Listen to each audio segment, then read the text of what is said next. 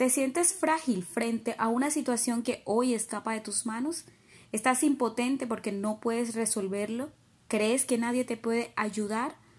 Hoy veremos que no hay situación en tu vida que el Señor no conozca y que no sea poderoso para resolver.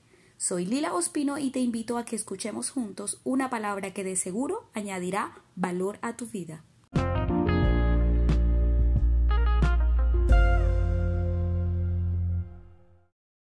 En Marcos capítulo 8 dice que en aquellos días, cuando había una gran multitud y no tenían que comer, Jesús llamó a sus discípulos y les dijo, tengo compasión de la gente, pues ya hace tres días que están conmigo y no tienen que comer.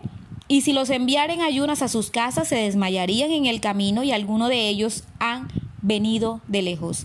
Sus discípulos le respondieron, ¿de dónde podrá alguien saciar de pan a estos aquí en el desierto?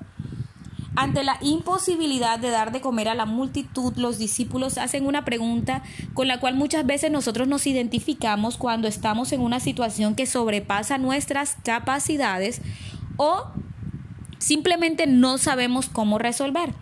Y es que ahí puedes llorar, quejarte, sentirte frustrado, aún puedes llegar a renegar del amor de Dios, desconociendo que Jesús camina contigo de la misma manera que Jesús caminó con sus discípulos.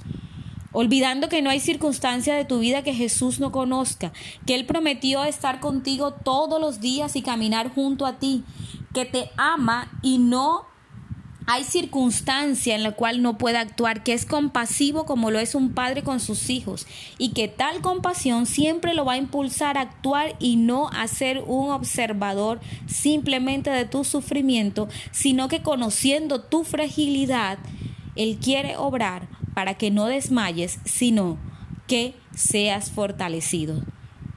¿Qué pide Dios entonces en medio de todas estas situaciones? Solo confiar y creer en Él, en conocerlo. Esta pregunta también puede resolverse con otra pregunta que está en Juan capítulo 4, donde Jesús le pide agua a la mujer samaritana y ella le responde, ¿me estás pidiendo tú a mí agua de beber? Y Jesús le dice, si conocieras el don de Dios, ¿quién es el que te dice, dame de beber? Tú le pedirías y él te daría agua viva. En otras palabras, Jesús le dice, mujer, si conocieras lo que Dios quiere darte, ¿cómo te va a cambiar la vida? Si supieras quién es el que te está prometiendo que es todopoderoso, capaz de cambiar las circunstancias más adversas, que es nombre sobre todo nombre, que tiene potestad sobre absolutamente todo, que gobierna, que es poderoso para salvar, eso haría que tu reacción fuera distinta que no pensaras tanto ni desconfiaras, sino que creyeras, que tú le pedirías sin problemas ni restricciones y Él te daría. Él correspondría a tu petición y te daría más de lo que imaginas, lo que esperas o necesitas. Traería vida aquello que no la tiene. Solo si supieras quién es quien en estos momentos te está pidiendo algo. En ese momento fue Jesús quien tomó la iniciativa y teniendo compasión de la gente, quería resolver su situación.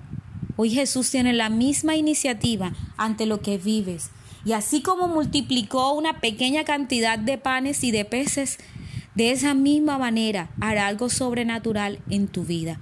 Solo si confías, solo si crees en que Jesús camina contigo y te ama. Señor, en este día yo Oro, Señor, para que cada uno de nosotros podamos confiar y creer que tú eres todopoderoso, que tu nombre es sobre todo nombre y que tú nos amas y solo quieres darnos cosas buenas, solo quieres intervenir en nuestra vida para enseñarnos que tú eres el Jesús poderoso, capaz de salvar y que nos amas infinitamente. Hoy entrego, Señor, todo esto que estoy viviendo a ti creyendo que tú harás algo en mi vida. En el nombre poderoso de Jesús, amén y amén. Dios nos bendiga.